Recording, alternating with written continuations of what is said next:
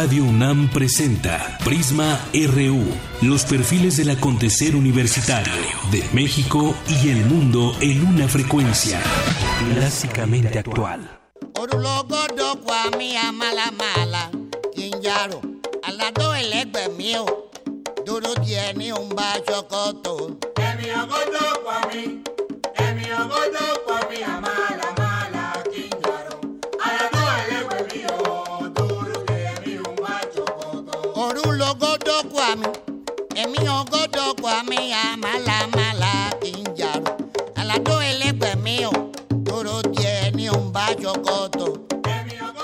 ¿Qué tal? Muy buenas tardes. Gracias por sintonizarnos aquí en Prisma RU a través de la frecuencia 96.1 de Radio UNAM.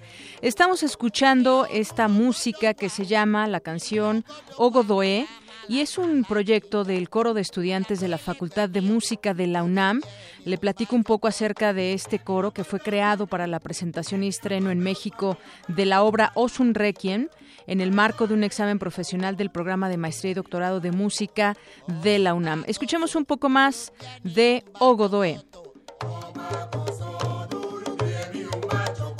Ọba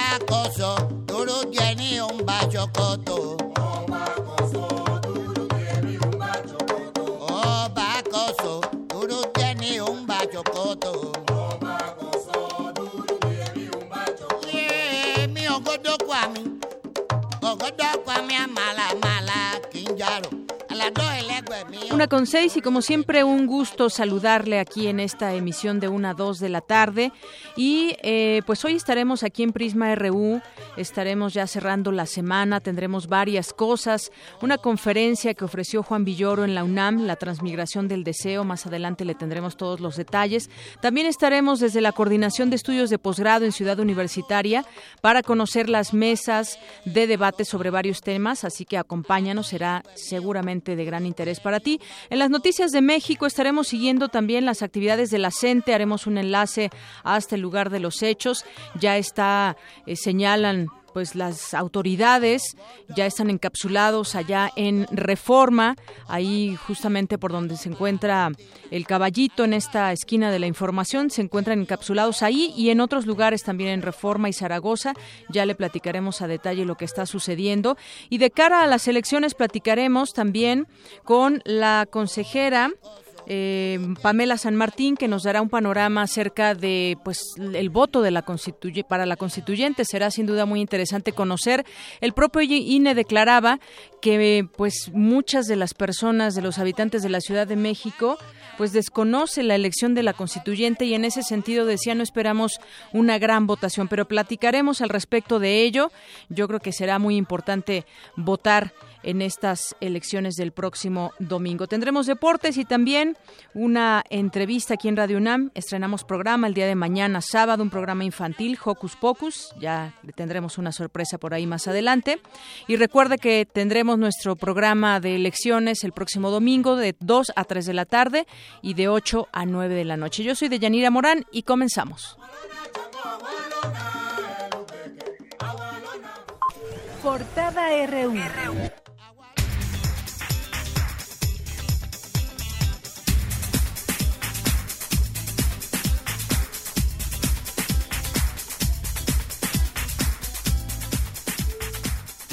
Despliega la Secretaría de Seguridad Pública Capitalina más de 4.000 elementos para impedi- impedir bloqueo de maestros de la CENTE en el aeropuerto.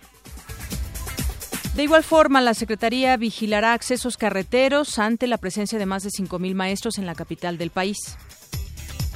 Se mantienen cerradas cinco estaciones del metro, Angares, Terminal Aérea, Boulevard Puerto Aéreo y Zócalo.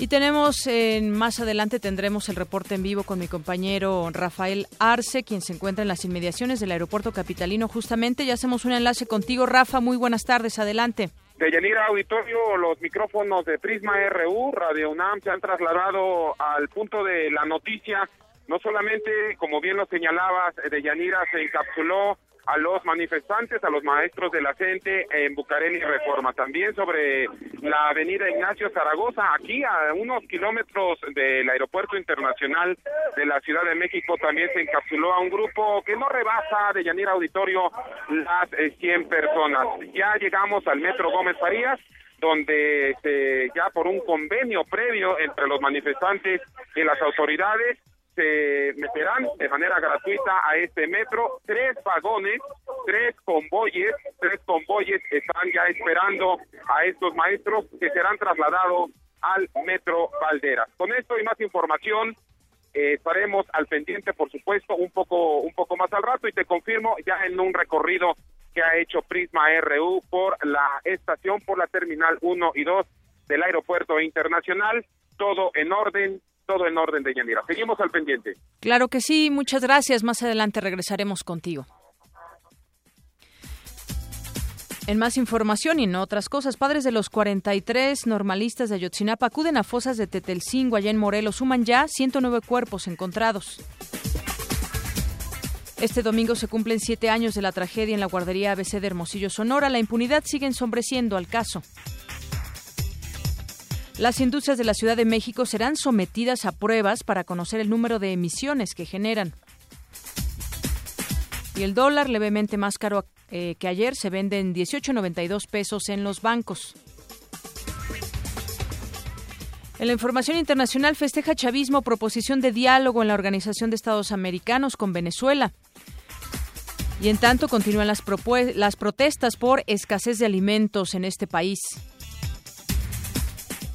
Hayan 117 cadáveres de migrantes en playa de Libia. Y el referéndum sobre la permanencia del Reino Unido en la Unión Europea se llevará a cabo el próximo 23 de junio.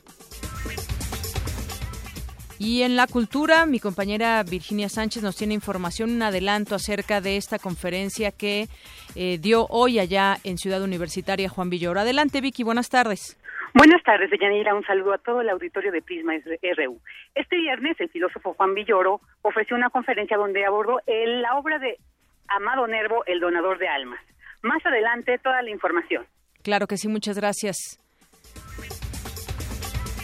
En los deportes, Contaduría campeón en el torneo de fútbol americano Interfacultades. Y hoy comienza la Copa América Centenario. México derrotó a China en fútbol americano universitario. Y me voy a enlazar ahora con mi compañero reportero Antonio Quijano, que nos tiene información acerca de las elecciones de cara a este proceso electoral que se llevará a cabo el próximo domingo, que se concretarán ya estas elecciones. Cuéntanos, eh, Toño, muy buenas tardes. Hola, Deyanira, buenas tardes a ti, a nuestro auditorio. Así es, el pasado miércoles concluyeron las campañas políticas en las 14 entidades donde este domingo se realizarán elecciones, de las que en 12 se renovarán gubernaturas. Para muchos, este proceso ha sido uno de los más turbios de la historia política mexicana. El desaseo ha sido tal que, de acuerdo con el Instituto Nacional Electoral, solo el 48% de 8.203 candidatos registrados reportó gastos de campaña el financiamiento público a partidos políticos y candidatos independientes en este año ascendió a 2.233 millones de pesos y a ello hay que sumarle 8.520 millones por el costo de las elecciones. Para darnos una idea de la dimensión de este monto de recursos, la cifra conjunta del gasto de partidos y el costo del proceso alcanzaría para construir casi 14 hospitales con 250 camas, Además, en estos comicios se transmitieron 9.5 millones de spots. Adicionalmente, este domingo 5 de junio, la Ciudad de México vivirá un proceso inédito en su historia, la elección de 60 de los 100 diputados a la Asamblea Constituyente, instancia que discutirá el proyecto de constitución que presentará el jefe de gobierno, Miguel Ángel Mancera, a mediados de agosto próximo. Habla el doctor Imer Flores Mendoza, investigador del Instituto de Investigaciones Jurídicas de la UNAM. Entonces tenemos que elegir eh, básicamente a 60 de los 100 y básicamente lo que se hace es a través de listas de partidos, listas de, de, proporcionalidad. No vamos a votar por candidatos en lo individual, por personas, sino por las listas de los diferentes partidos y bueno, y por la, una lista dentro de los candidatos independientes también. De los 40 diputados restantes, 14 serán designados por el Senado de la República, 14 por la Cámara de Diputados, 6 por el jefe de gobierno y 6 por el Ejecutivo Federal. La Asamblea Constituyente se deberá instalar el 15 de septiembre de este año, mientras que la Constitución Política de la Ciudad de México deberá aprobarse como límite el 31 de enero de 2017 esperamos tener una, una constitución que tenga, yo creo que muy claro los derechos de los capitalinos, que en esta Ciudad de México se respetan los derechos de todas las personas sin importar su edad, su sexo, su género, sus preferencias sexuales, su orientación sexual, entonces eh, su origen étnico, etcétera, y que entonces respetemos los derechos de todos, que haya espacios para que podamos participar los ciudadanos, que si algún el jefe de gobierno no alcanza una votación o un respaldo mayoritario del Congreso local, que tenga que formar obligatoriamente una coalición de gobierno de acuerdo con la lista nominal, en las elecciones de este domingo, para elegir a los 60 diputados de la Constituyente, podrán participar 7.481.500 ciudadanos. Hasta aquí mi reporte de Yanira. Muchas gracias, Toño. La una con quince y ahora me voy a enlazar vía telefónica con la consejera del Instituto Nacional Electoral, Pamela San Martín. Bienvenida, buenas tardes. Buenas tardes, Deyanira. Saludos a tu auditorio. Gracias. Bueno, pues centrándonos en este tema de la constituyente, yo creo que es muy importante que la gente sepa qué es exactamente lo que va a votar, mm, independientemente de quién, eh, de por quien decidan votar, qué está en, en juego y cómo ven ustedes, porque recientemente el INE decía que pues la mayoría de los habitantes de la Ciudad de México desconoce esta elección. Sin embargo, pues la importancia está ahí. Va a ser eh, una constitución que reconozca los derechos de todos y muchas otras cosas. ¿Cómo nos pone en contexto con este tema, consejera? Muchas gracias, Deyanira. Efectivamente es muy importante que todas y todos tengamos claro en la Ciudad de México por qué es relevante que participemos en esta elección. Es decir, cuál va a ser el resultado de esta elección y por qué nos afecta directamente a todas y a todos eh, lo que resulte de esta elección. Y me parece que a veces el, concepto de que se va a crear una constitución no es tan claro en sí mismo. ¿Qué es lo que deriva de una constitución? Es decir, cuáles son las consecuencias de lo que se contenga en una constitución. En primer lugar, tú lo decías eh, muy bien, es el tema de los derechos, es decir, con qué derechos, cuáles derechos serán reconocidos desde la constitución y podrán ser exigidos por las ciudadanas y los ciudadanos. Pues un derecho que está contemplado en la constitución no puede ser modificado en ninguna en ninguna otra ley. En, en otro en otro término me parece que también es muy relevante que en una constitución lo que se establece son los mecanismos de pesos y contrapesos entre los poderes. Es decir, los controles que hay, por ejemplo, del poder legislativo respecto del actuar del poder eh, ejecutivo. Y en este sentido, pues estamos ahorita en una eh, dinámica, en una discusión pública en el país respecto de eh, mecanismos para frenar abusos, para frenar acciones de corrupción, etcétera. Y estos mecanismos específicos donde se contemplan o desde donde se contemplan es desde la Constitución. Y esto me parece que tiene un impacto en nuestra vida en nuestra vida cotidiana.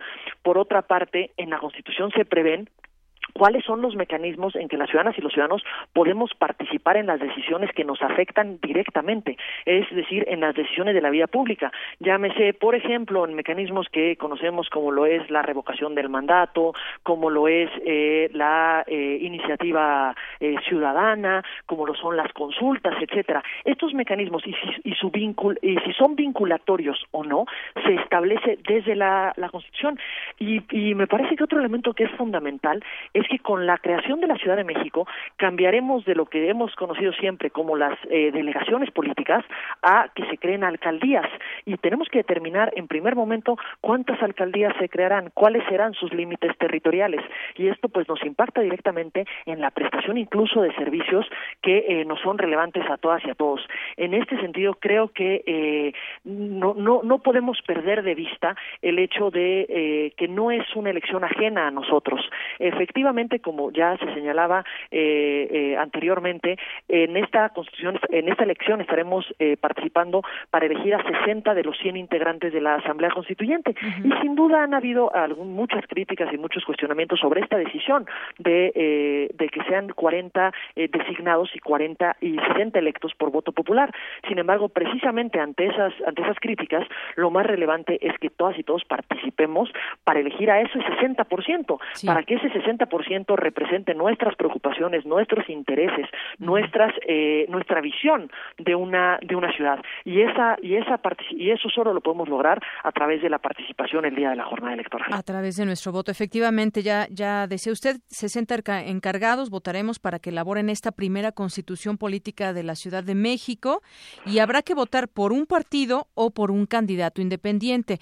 Eh, con respecto, ya salió la muestra de lo que será esta, esta boleta electoral. ¿Qué nos puede decir un poco acerca de eso? La gente de pronto siente alguna confusión, es lo que, lo que hemos estado monitoreando. ¿Qué nos puede decir de esta, de esta boleta? Y si alguien va a votar por un partido, bueno, pues lo lógico es que vaya y, cruce al partido por el que desea que pueda eh, ser parte de los encargados de elaborar esta boleta. Pero también han tenido ahora mucha participación los independientes. ¿Qué nos dice con respecto a la boleta? Consejos para el próximo domingo. Efectivamente, la boleta que eh, con la que nos encontraremos al momento de llegar a la casilla es una boleta distinta de la que conocemos. En primer lugar, es una boleta eh, horizontal y no vertical, como usualmente la conocíamos, y básicamente es una boleta que tiene un conjunto de instrucciones para darle la mayor claridad posible y que está dividida en dos lados, el lado izquierdo y el lado derecho. Del lado izquierdo está el apartado de los candidatos y candidatas independientes. Si las ciudadanas y ciudadanos quieren votar por un candidato independiente, deben de anotar el número de la fórmula en el recuadro blanco, escribir el nombre, el sobrenombre, el apellido de una forma clara de eh, lo de el candidato o candidata independiente o marcarlo en el lugar donde aparece su nombre en la lista, pero garantizando que eh, sea muy claro por quién se está votando a fin de que no haya una confusión respecto de dos o más opciones, es decir, eh, que haya un señalamiento claro por quién se quiere votar.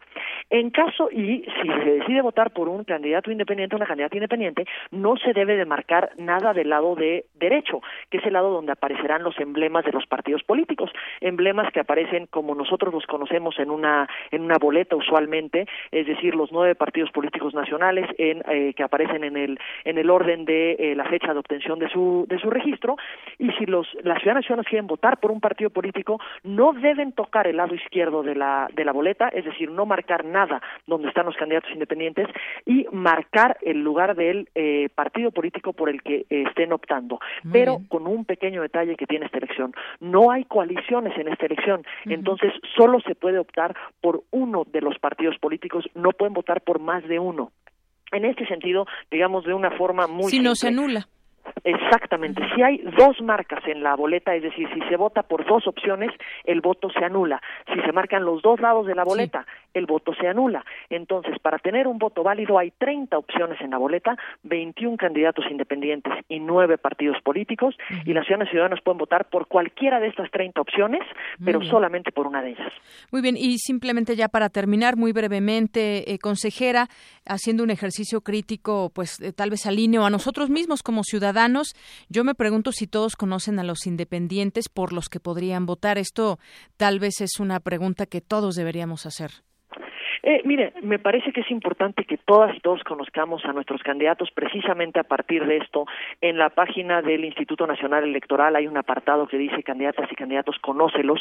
Y eh, los candidatos que nos presentaron algunos elementos acerca de su trayectoria, acerca de sus eh, visiones, eh, están incluidos en esa página para que todas y todos los podamos conocer y podamos tomar una decisión informada. Y creo que todavía estamos en un buen momento para que de aquí al día domingo podamos eh, tener claro quiénes son las opciones, por cuál optamos, ya sea un candidato independiente, una candidata independiente o un partido político, la opción que nosotros queramos, pero eh, lo relevante es que participemos en esto que sin duda es, un, es, es una decisión que nos va a afectar y que nos debe de, de importar. Muy bien. Bueno, pues yo le agradezco mucho esos minutos con Prisma RU aquí en Radio UNAM.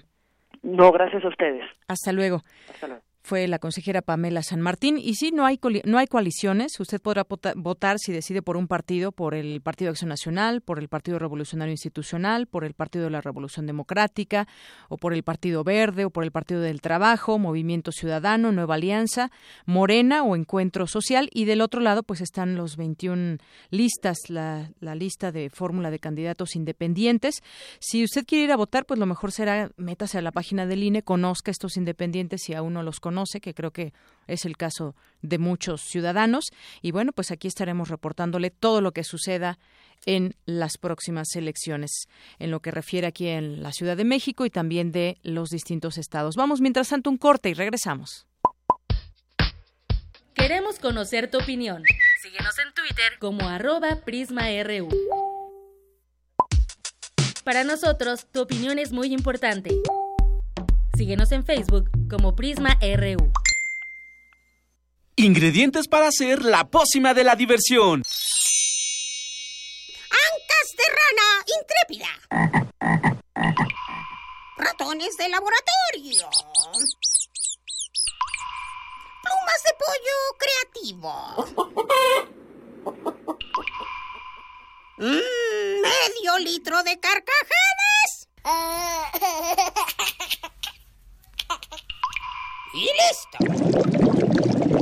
Revolvemos todo y decimos... ¡Hocus Pocus! Hocus Pocus, la revista de los peques y no tan peques. Gran estreno este sábado 4 de junio de las 10 a las 11 de la mañana por el 96.1 de FM. Aquí, en Radio UNAM.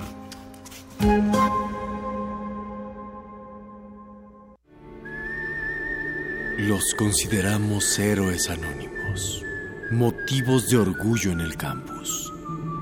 Su esfuerzo no ha pasado desapercibido y consideramos que merece un justo reconocimiento.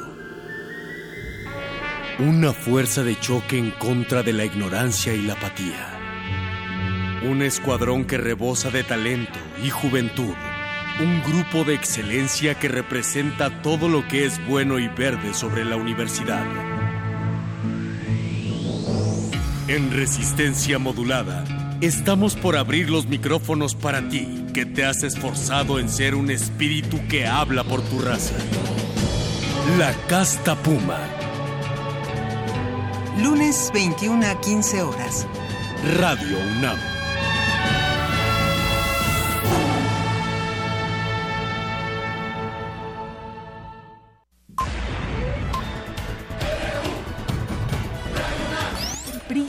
RU. Con Deyanira Morán. Regresamos una con 26 y qué está pasando en la UNAM, la vida cotidiana de la universidad. Me voy a me voy a enlazar con mi compañera Cindy Pérez que se encuentra en una mesa que se realiza en esos momentos en la coordinación de estudios de posgrado. Vamos contigo, Cindy, ¿qué nos puedes platicar de estos, este concurso que hay de mesas de debate? Platícame, buenas tardes. Buenas tardes, Deyanira y todo el auditorio de Prisma RU. Como dices, nos encontramos en la unidad de posgrado aquí en Ciudad Universitaria, donde se está realizando la séptima edición del concurso nacional Una Mesa de Debate, que reúne a jóvenes universitarios de distintas instituciones del país con el fin de generar espacios para expresar e intercambiar libremente sus ideas sobre bueno diversos temas de coyuntura nacional e internacional. Todo esto pues en un marco de respeto y de tolerancia.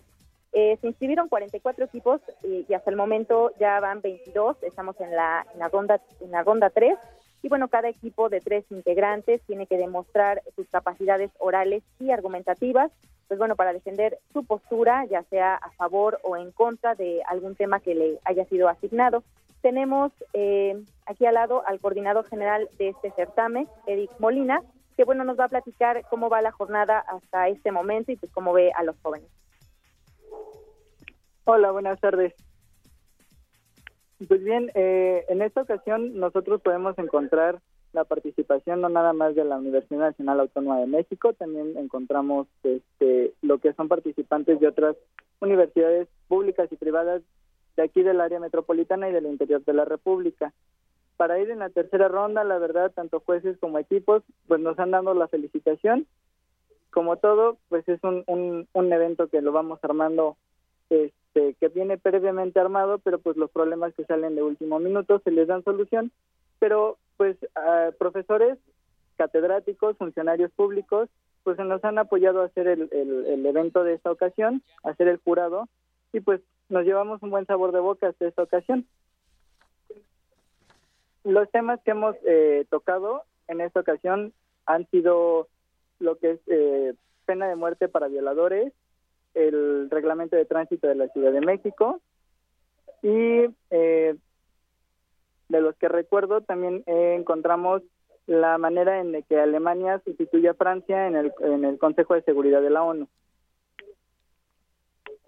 La respuesta que hemos encontrado, eh, pues tanto de los debatientes, es de que pues ellos ganen o pierdan, se llevan un, una publicación que ha sido otorgada por nuestros patrocinadores y pues eh, ellos están, pues la, la, verdad nos hemos encontrado con equipos que están muy contentos por esta, por esta dinámica que les abre el espacio a debatir temas de actualidad. Es pues de suma importancia que se den este tipo de actividades de Yanira, pues en un país que necesita el debate con tolerancia eh, y precisamente con temas eh, muy relevantes como los que acaba de mencionar Eric. ¿Qué opinas, Eric, justamente de la participación eh, de los jóvenes universitarios en estos temas nacionales? Pues bien, eh, es muy importante porque nosotros generamos a través de este tipo de actividades, generamos eh, tolerancia, respeto, eh, una capacidad para que ellos tengan el trabajo en equipo, que desarrollen su oratoria. Entonces, una cosa es estudiar los temas, conocerlos, qué es lo que está pasando, y otra cosa son las capacidades que ellos desarrollan al establecer este, este, bueno, participar en este evento. La verdad es un equipo, bueno, es un equipo de trabajo con el que nos hemos apoyado bastante bien y pues la Universidad Nacional Autónoma de México, sus estudiantes de nivel de licenciatura, la verdad es que se han distinguido por tener muy buenos debates, pero pues también no podemos eh, desprestigiar a las otras universidades como la Autónoma de Guerrero, la Autónoma de Guadalajara, que vienen pues de muy lejos, pero nos están nos están sorprendiendo.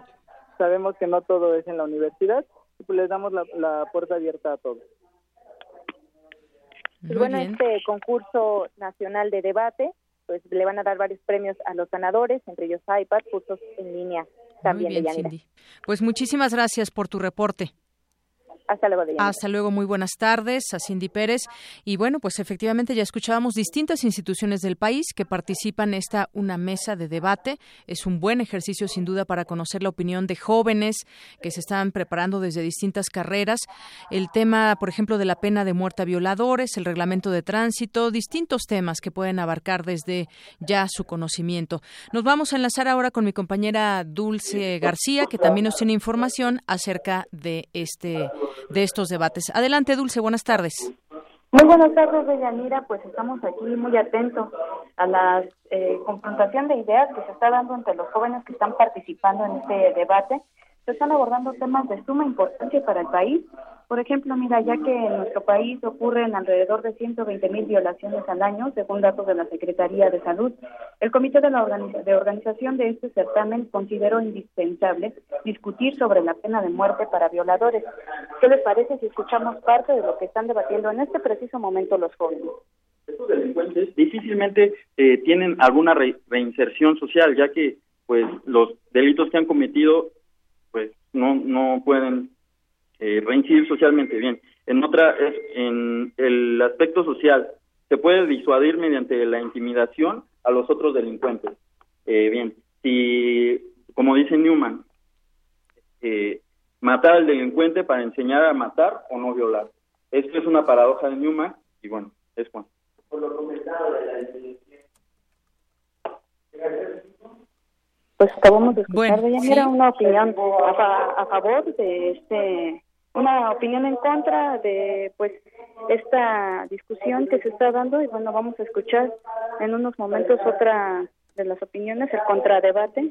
Qué te parece si escuchamos a los jóvenes a ver muy brevemente adelante. Ha dado el equipo a favor de la de que se establezca la pena de muerte a los violadores dado que mencionan que el castigo debe ser proporcional al delito. Bien de ser eh, esto así la pena de muerte no estaría retribuyendo el daño o eh, reparando el daño que se le ha hecho a la persona que ha sufrido una agresión sexual.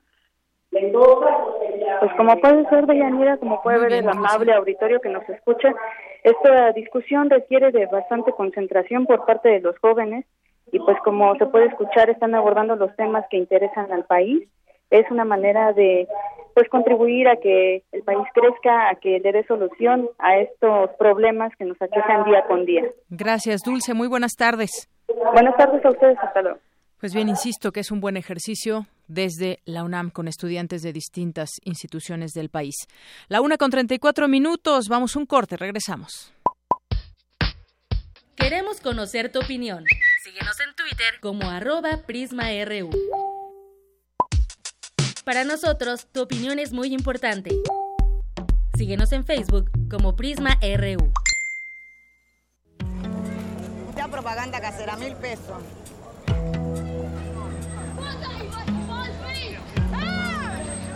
of your country. Accordingly, No importa de dónde eres, qué idioma hablas, ni cuál es tu color de piel. Tus derechos humanos son universales y deben ser respetados. Conoce cuáles son y cómo protegerlos en un programa de análisis y reflexión sobre este tema con Diego Guerrero. Derecho a debate. En la cultura de la legalidad participamos todos. Te invitamos a una mesa de discusión con estudiantes universitarios y especialistas todos los lunes a las 10.05 de la mañana. Por el 96.1 FM. Radio UNAM.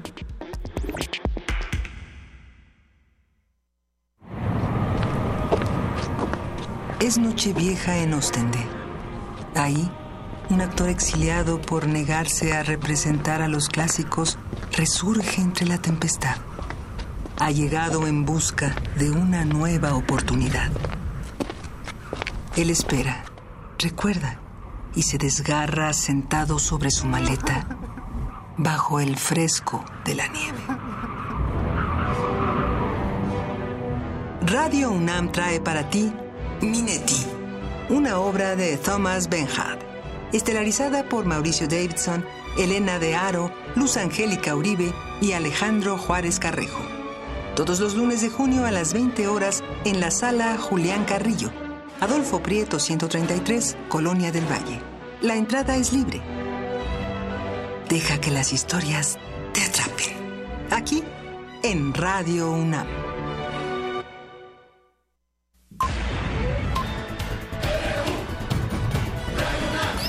Prisma RU. Con Deyanira Morán. Queremos ratificar que nuestro movimiento es civil y pacífico. Queremos denunciar que nosotros no estamos bloqueando. Ya tenemos mucha dignidad en los diferentes estados del país. Vemos la gran inconformidad que tenemos y no nos vamos a retirar. Y aquí vamos a estar, en todo caso, con este bloqueo que no es de nosotros, para que nos dejen hacer nuestra actividad. Una con 37 minutos, pues escuchábamos las voces de hoy de la CENTE, porque fue, es una de las notas más destacadas el día de hoy en Información Nacional, esta expectativa que había desde el día de ayer, luego del anuncio de que pudieran llegar al aeropuerto los manifestantes, los maestros de la CENTE y bloquear los accesos al Aeropuerto Internacional de la Ciudad de México. Esto no ha sucedido. Hace unos momentos teníamos eh, un adelanto desde el lugar de los hechos con mi compañero Rafael Arce, donde nos decía todo está funcionando de manera normal allá en el aeropuerto. Incluso pues nos decía que estaban encapsulados los maestros de la en varios puntos, en Bucareli, en Reforma, en Zaragoza, para impedir que se hiciera cualquier tipo de manifestación que pudiera eh, pues impedir las funciones normales del aeropuerto. Son dirigentes de las secciones 9, 7 y 18 que han señalado que ante la negativa de recibirlos en la Secretaría de Gobernación, donde estuvieron por la mañana, por el momento no habrá no habría avance al aeropuerto, eso lo dijeron por ahí del mediodía. También han reforzado las autoridades las- la vigilancia con policías el perímetro del aeropuerto ante esta este esta amenaza de la. Y bueno, pues ahora me enlazo con mi compañero Rafael Arce, que se encuentra en el lugar de los hechos. Cuéntanos, Rafa, buenas tardes. Deyanira, auditorio, un saludo, buenas tardes. Sí, eh, eh, los maestros que fueron encapsulados sobre Avenida Ignacio Zaragoza como lo adelantamos aquí en Prisma RU, llegaron a un convenio con las autoridades, con los uniformados, ya han ingresado al metro Gómez Farías y se trasladan en este momento al metro Pino Suárez, donde, donde ya se reunirán con el otro contingente que está encapsulado allá en Bucareli y Reforma. Te puedo confirmar que en un nuevo recorrido que ha realizado Prisma RU, la Terminal 1 y la Terminal 2 del Aeropuerto Internacional de la Ciudad de México eh, eh, operan con toda normalidad. No hay retraso en los vuelos, no hay eh, alguna actividad anormal. Lo anormal, sí, de Yanira Auditorio es, pues bueno, la fuerte presencia no solamente de los elementos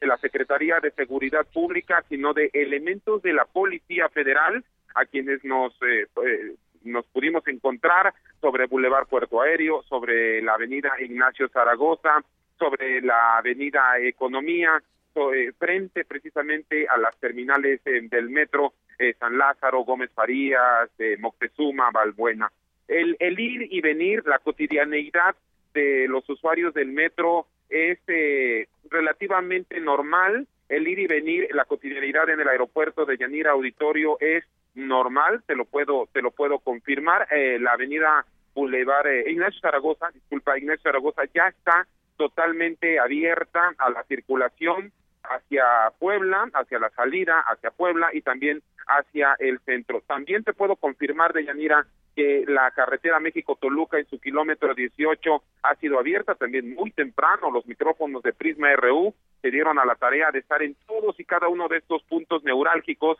para tener la mejor información. Tú ya has informado las estaciones del metro que permanecen cerradas y permanecen así, cerradas. Desde Yanira Auditorio, es mi información. Muchísimas gracias, Rafa. Buenas tardes. buenas tardes. Bueno, pues sin duda mucha gente también tomó sus precauciones bajo después de este anuncio y uno se pregunta es tan difícil de verdad negociar en este país con este grupo que está diciendo no estamos de acuerdo con la reforma educativa y por otra parte la autoridad también de plano dice, así como dicen la gente amenaza, el gobierno también amenaza y dice, si no aceptan la reforma educativa, pues entonces no habrá diálogo. A ver hasta dónde llegan las cosas con este tema y este movimiento magisterial. Campus RU. Ingredientes para hacer la pócima de la diversión. Ancas de rana intrépida ratones de laboratorio. Plumas de pollo creativo. Mm, medio litro de carcajadas. y listo. Revolvemos todo y decimos... Hocus Pocus, la revista de los peques y no tan peques. Gran estreno este sábado 4 de junio de las 10 a las 11 de la mañana por el 96.1 de FM. Aquí, en Radio UNAM.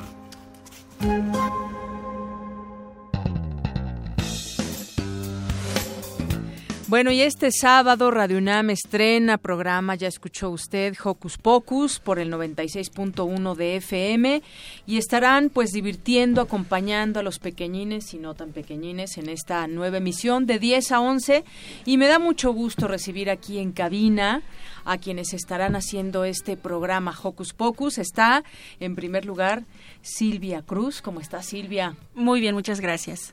Está también Roberto. ¿Cómo estás, Roberto? Muy bien. ¿Y Emanuel, cómo estás? Estoy bien. ¿Y Miranda? Muy bien. Miri, me dijiste que te gusta que Sí, me gusta que me digan Miri. Muy bien, pues empezamos contigo, Silvia. ¿De qué va a ser el programa? Ya adelantamos que de niños, pero ¿qué vamos a poder escuchar? Hocus Pocus es una revista que va a ofrecerles a todo el público infantil y no tan infantil todas las ofertas culturales y las ofertas de diversión, de de cosas, eh, de gadgets, de lectura, películas. de películas, de cine, todo lo que hay dentro y fuera de la universidad. Es bien importante destacar que en Hocus Pocus vamos a tener un espacio donde vamos a difundir toda la oferta que tiene la UNAM, no solo en la cuestión de entretenimiento, no solo en la cuestión de danza, teatro, fútbol, de, de, este tipo de cosas para los niños, sino también en la parte académica, en la parte de investigación, en la parte de los recintos que todos los niños podemos ir o llevar a nuestros chiquitos a la UNAM, porque la UNAM tiene una gran oferta en este sentido y bueno, también va a ser escaparate de, de lo que en la universidad para los niños y bueno, vamos a tener mucha magia, diversión, música. ¿Qué más? Cuéntenos los niños aquí presentes que estarán además siempre en el programa y que nos estarán llevando toda esta diversión a casa o donde quiera que los estemos escuchando. A ver, ¿quién empieza? Roberto, Manuel, Miri. Miri, primero las mujeres, ¿qué te parece? Está bien. Um, aparte de lo que dijo Silvia, va a estar interesante porque cada quien va a tener su sección y entonces vamos a estar informando al público infantil de lo que va a estar sucediendo en todas partes. Por ejemplo, conciertos, libros. ¿Y tú vas a tener una sección? Sí. ¿Qué sección es? Cuéntame. Mi sección es recomendamos. Te recomendamos, esa es mi sección. ¿Y qué nos vas a recomendar? Si nos puedes adelantar ah. un poquito. Les voy a recomendar ¿Un libro? Un li libros y uh -huh. el día que nos avisen Ajá. voy a estar regalando libros. Uy, eso va a estar bueno, hay que escucharte para que nos puedan regalar algún libro a los pequeñines que nos estén sintonizando. Y bueno, pues Emanuel, tú cuéntanos qué vas a hacer en el programa. Este, pues yo tengo el, el papel de, de reportajes. Este, yo hago reportajes sobre el cine, este, el teatro y música y todo eso. Qué padre. ¿Te gusta la música, el este... teatro, el cine, todo eso? Sí. Qué bueno. Roberto, ¿tú qué vas a hacer? Cuéntanos. Eh, conductor, conductor. programa. O sea que te vamos a escuchar todos los sábados, muy puntuales. ¿Qué edad tienes, Roberto? Eh, ocho años. Olvidé preguntarte, Manuel, ¿tú cuántos este, años tienes? Yo nueve. ¿Nueve? ¿Y Miri? Once. Once años. Pues un equipazo, Silvia, ¿eh? Falta parte del equipo, bueno, esto es, es parte, está también Paula, está en Santiago, que también son parte de la conducción, está Eduardo Cadena, que junto conmigo vamos a ir acompañando a los chicos, que son quienes van a dar toda esta información, quienes estarán al frente, y también tenemos apoyo de, de producción, tenemos apoyo de una sección de, de salud con Lisbeth Salado, y mañana tenemos una gran entrevista con el director del Museo de Geología de la UNAM, que va a fungir como uno de nuestros padrinos de Hocus Pocus para la pues para el gran estreno, para nuestro gran estreno, el maestro Luis Espinosa, tenemos una entrevista sobre los dinosaurios. Mm, qué interesante. ¿Les gusta saber de los dinosaurios? Sí, saber cómo se extinguieron y cuáles son sus antecesores. Muy bien. ¿Qué más, algo que más me quieran contar y compartir? ¿Están emocionados porque ya mañana empiezan, es su debut? Sí. Silvia, tú también, me imagino. Bueno, nosotros eh, he estado en algunos otros programas sí, para niños, claro, sin embargo, en radio.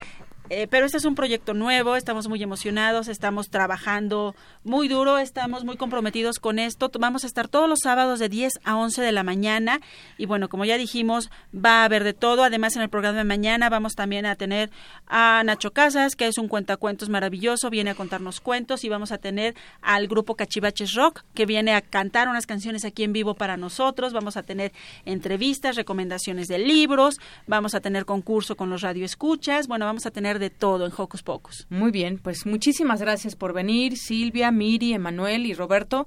Gracias por estar aquí. Mañana los escuchamos, ¿eh? Sí. Muchas sí, gracias. gracias. Hasta luego. Gracias. Muchísimas gracias. A ti. Global RU.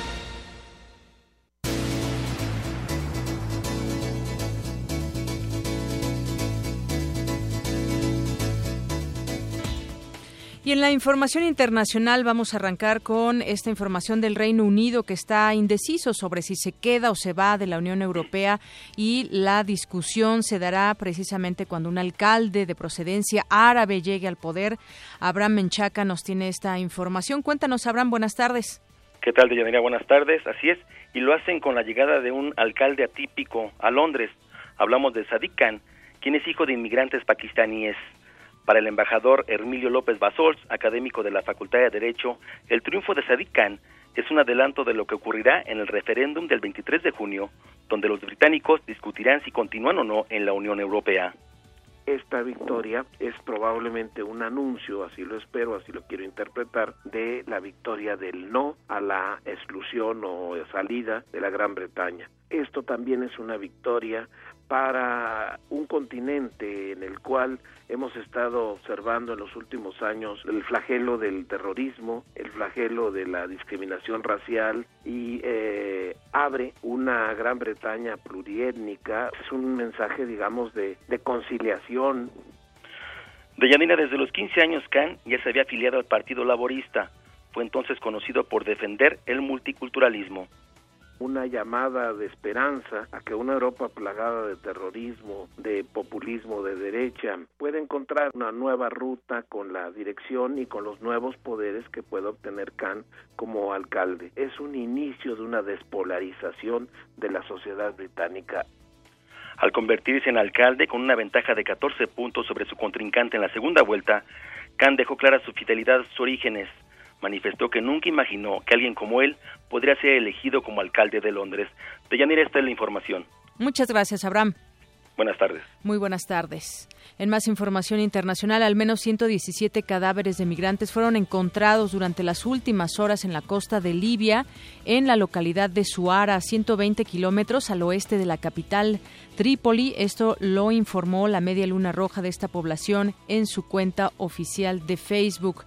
Terrible el tema de la migración también en estas en estas zonas. Ya hemos hablado del tema de la migración y seguiremos hablando. En tanto siga siendo un problema que las naciones, no solamente es de una nación, sino de muchas involucradas en estos, en estos temas, por qué huyen muchas veces las personas de sus países. Y en Venezuela, luego de que pues ha habido todo este tema con la OEA y con la oposición que está pidiendo que se aplique esta carta a Venezuela para que haya un referendo y que se pues se lleve a cabo otra vez elecciones porque mucha gente está en contra de, de Nicolás Maduro, él mismo pues llama a movilizaciones para que pueda tener también cabida la gente que lo apoya, pero por lo pronto, y el tema social, también ese sentir social, siguen las protestas por la escasez de alimentos. Hemos estado viendo videos, fotografías en donde muchos, muchos habitantes están protestando más allá del tema político, por el tema por el tema de la escasez de alimentos. Eso es algo que debemos de voltear a ver. Una con 51.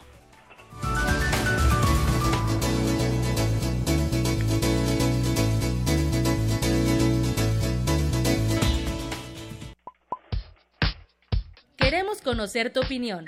Síguenos en Twitter como arroba PrismaRU. Para nosotros, tu opinión es muy importante. Síguenos en Facebook como PrismaRU.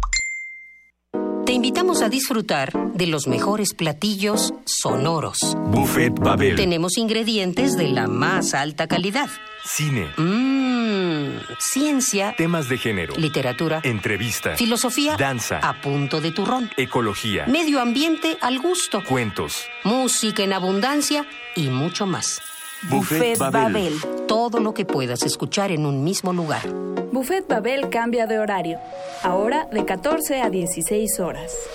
Lleva un pedacito de conocimiento. Una rica variedad de pequeños Una bocados. torre de conocimientos lista para ser devorada. Para la construcción del Ideas de todos los sabores. Buffet Babel. Acompaña tus comidas con esta barra de degustación para el oído. Buffet Babel. De 14 a 16 horas. Por el 96.1 de FM. Radio UNAM. Buen provecho.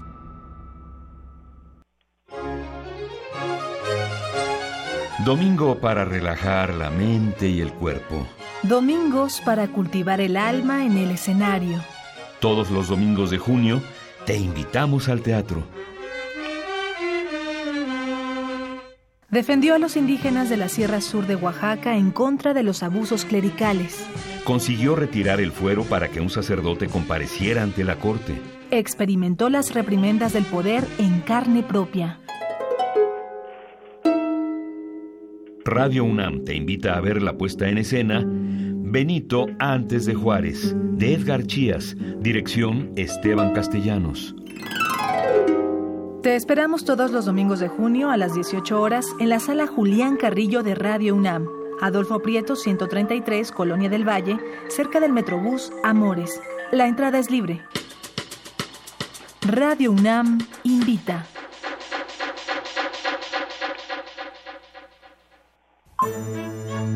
Arte y cultura.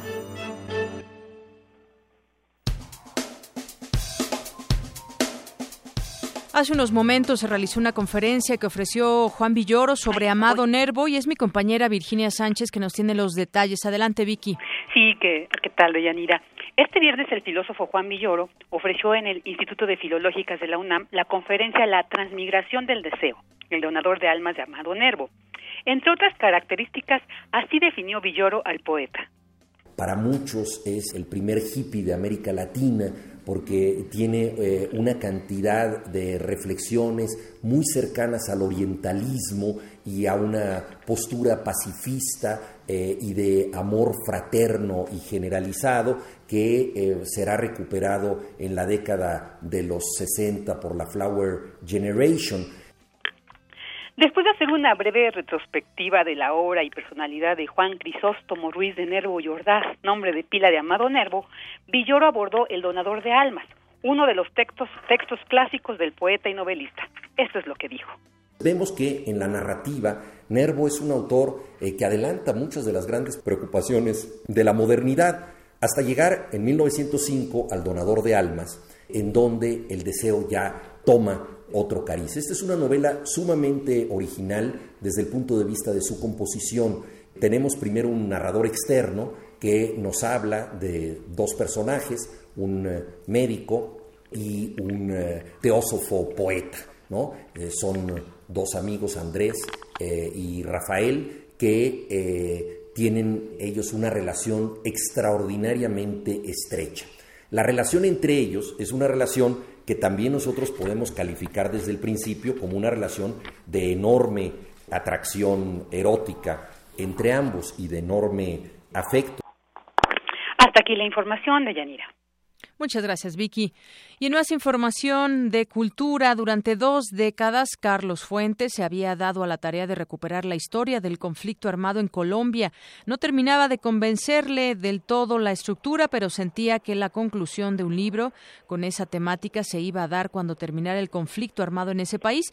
La muerte lo sorprendió en esa espera, sin embargo, quedó en un gran avance de lo que ahora aparece como Aquiles o el guerrillero y el asesino, publicada de manera conjunta por Alfaguara y el Fondo de Cultura Económica, cuya edición estuvo a cargo de Julio Ortega.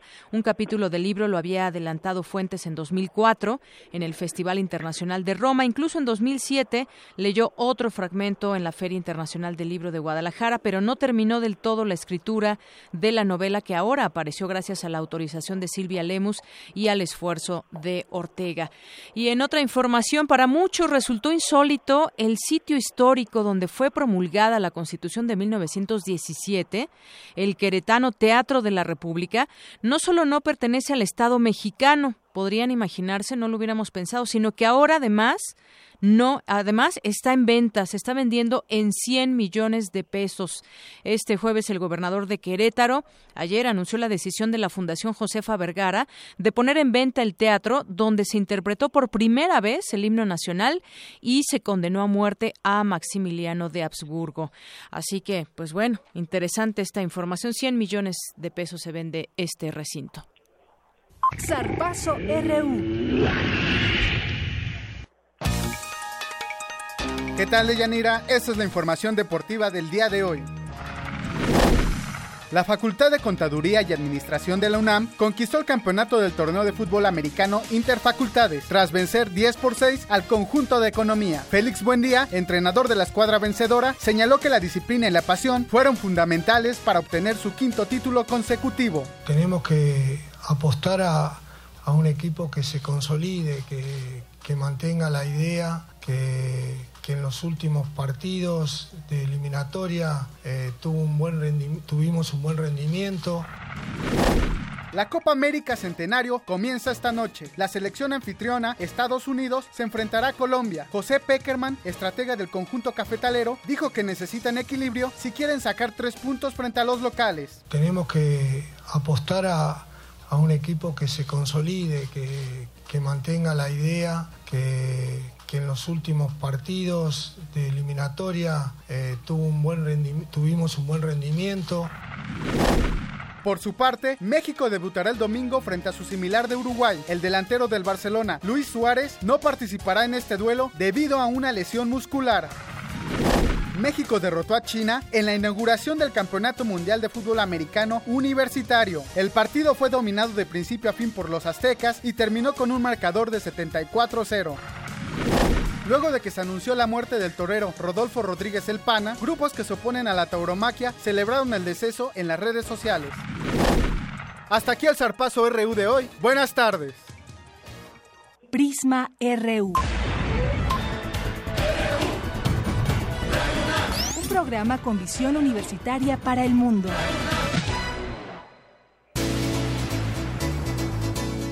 Y nos volvemos a enlazar con mi compañero Rafael Arce, que nos tiene toda la información acerca de las movilizaciones de la CENTE. Cuéntanos, Rafa, buenas tardes. De Yanira Auditorio, ya en el cierre de Prisma RU, cerca de cuatro mil policías no permitieron que los manifestantes, los maestros de la CENTE, llegaran al aeropuerto de fondo escuchamos de Yanira cómo algunos de ellos, no no más de no más de 80 de 100 ingresaron al metro y fueron conducidos precisamente de Yanira al metro Pino Suárez donde ya adelantábamos se reunirán con los otros contingentes. Ya llueve por las inmediaciones, por las inmediaciones del Aeropuerto Internacional de la Ciudad de México y las aerolíneas, también te confirmo, han dado el aviso a sus clientes de que anticipen su llegada a esta, a esta terminal, a estas terminales, a la 1 y la 2, por lo menos entre 3 y 4 horas. De Yanira, nosotros seguimos al pendiente de la información. Muchísimas gracias, Rafa. Buenas tardes. Buenas tardes. Bueno, pues ya con esto nos despedimos. Muchas gracias por su sintonía. También allá en Guerrero, la CETEGA, ha hecho algunos bloqueos y nos mantendremos muy atentos aquí en los cortes informativos de, de Radio UNAM. Por lo pronto, le agradezco a todo el equipo que forma parte de este programa y a usted su sintonía. Muchas gracias y recuerde sintonizarnos el próximo domingo a las 2 y a las 8 de la noche porque tendremos programas especiales por la jornada electoral de este próximo domingo. Mi nombre es Deyanira Morán y en nombre de todo el equipo le deseamos que tenga muy buena tarde.